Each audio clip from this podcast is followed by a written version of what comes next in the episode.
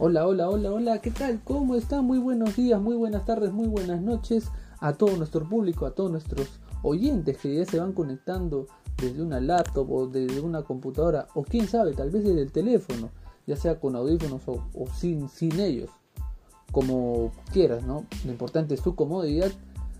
Bueno, otro capítulo más, otro episodio más de Viviendo Fútbol, tu podcast donde solo respirarás el deporte rey, el fútbol. Nueva semana futbolera, eh, semana de clasificatorias rumbo a Qatar 2022. Eh, diría, si me, si me, preguntan cómo definirías esta, estas dos fechas de tres, por ahora, por el momento, diría que agridulce. Vamos a explicarlo más adelante, vamos a hablar de lo que ha sido la victoria peruana por 2 a 0 ante Chile y la derrota lamentablemente de Perú ante Bolivia en la altura de La Paz por 1 a 0. Así que vamos ya a hablar, a opinar básicamente.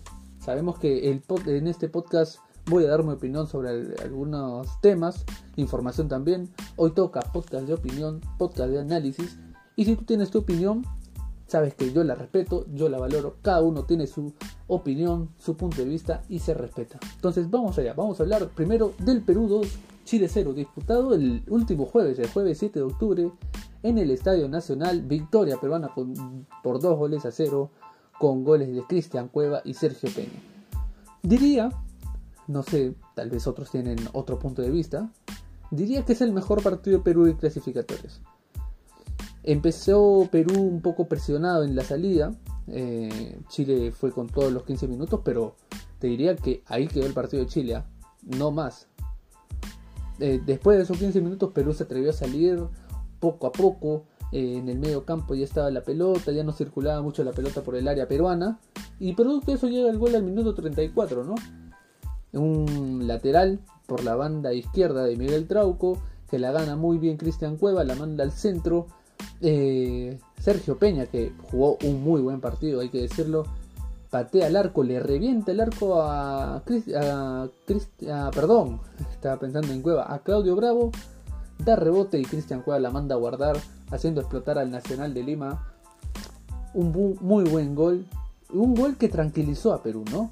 Que como lo habíamos dicho en este podcast y muchas veces atrás, era un partido de vida o muerte para ambas selecciones, ¿eh? Se jugaban un partido crucial rumbo a Qatar y este gol tranquilizaba al equipo de Gareca. Y así nos íbamos al segundo tiempo, ¿no? Uno pensaba que Chile iba a salir con todo en búsqueda también del empate y por qué no de voltear el partido, pero nunca vimos ese Chile. Nunca lo vimos y Perú aprovechó esto, ¿no? Y definió el partido, vamos a decirlo un poco temprano, ¿no? Entró muy bien Farfán, eh, los eh, Gaby Costa entró muy bien, y en una jugada colectiva el minuto 63 entre Miguel Trauco, Cristian Cueva y Sergio Peña llega el segundo de Perú. Primero un remate de Peña que tapa nuevamente Bravo, que hay que decir que fue la figura chilena en Lima.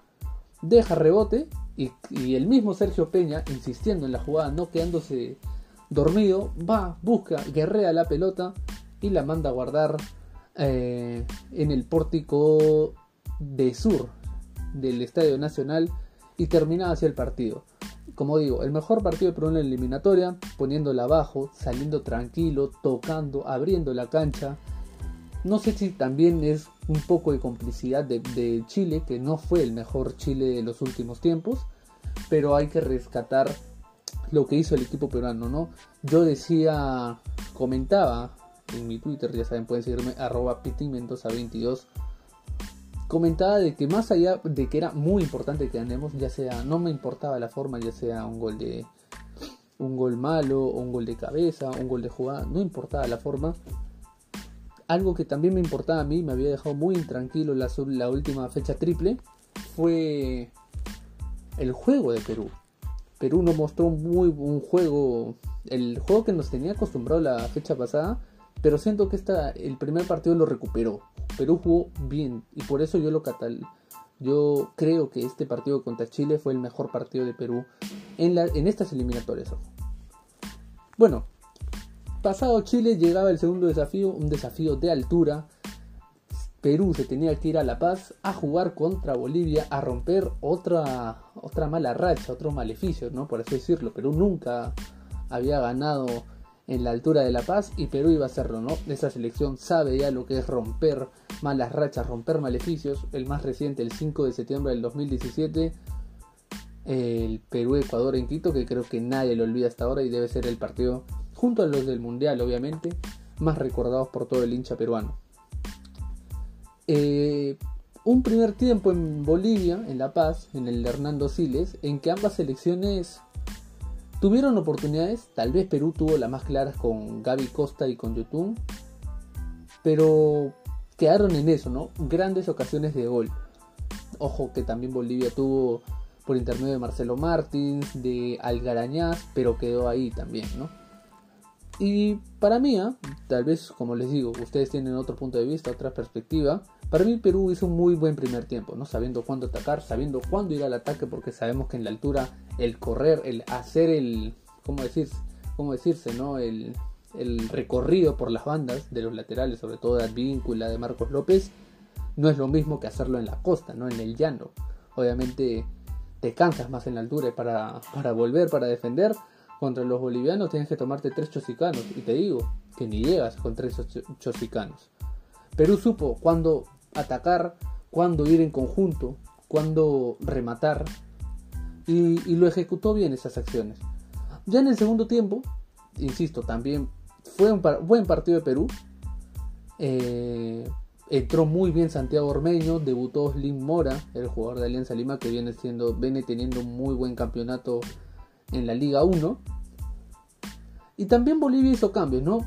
Y ojo, hay una acción que no sé si modifica el partido, podríamos decirlo que sí, que Henry Vaca es jugador de Universitario de Deportes, entra a la cancha y a los menos de 10 minutos, 8 9 minutos, sale expulsado por una dura entrada sobre Alexander Callens. Y esto, obviamente uno piensa, ¿no? Bueno, con uno menos Bolivia, Perú tiene que ir a ganar. Puede ganarlo. Y era así, Perú podía ganar. Sin embargo, eh, bueno, para mala fortuna, una mala jugada de Cristian Cueva que no, decide dar la pelota. Bueno, no, decirla, no decide hacerla simple, ¿no? Eh, tocarla a Yotun y después ir a, buscar el pase. Sal, nace una contra de Bolivia que la aprovecha muy bien Ramiro Vaca y anota el único tanto del partido. Y así se terminó el partido, ¿no? Un Perú que no, no, tuvo de ahí más chances claras de gol para igualar las acciones. Y terminaba el partido en La Paz 1-0 victoria boliviana. Eh, como digo, Perú jugó bien. Lástima que es estos partidos que mm, eh, lo veía justo en el Twitter. Estos partidos que vuelve la frase, ¿no? La frase icónica que alguna vez se utilizó mucho en el Perú jugamos como nunca, perdimos como siempre, ¿no? Creo que era un partido en que se podía ganar, tuvimos para ganarla y creo que con la expulsión íbamos a tener más aún chances de gol. Lamentablemente también hay que decir que el profesor Ricardo Areca demora en hacer los cambios, creo que es un, es una problemática persistente en él que tiene que mejorarlo. Y bueno, Perú tiene tres puntos por ahora y tiene que ir el, este jueves a jugar contra Argentina en Buenos Aires, que bueno, es la mejor Argentina, me atrevería a decir, de los últimos 10 años. Con Messi, bueno, sabemos quién es Messi, ¿no? Sabemos eh, el gran jugador que es Don Lionel Messi, eh, con un Rodrigo de Paul superlativo, con Ángel Di María, Lautaro Martínez y toda la banda de Scaloni.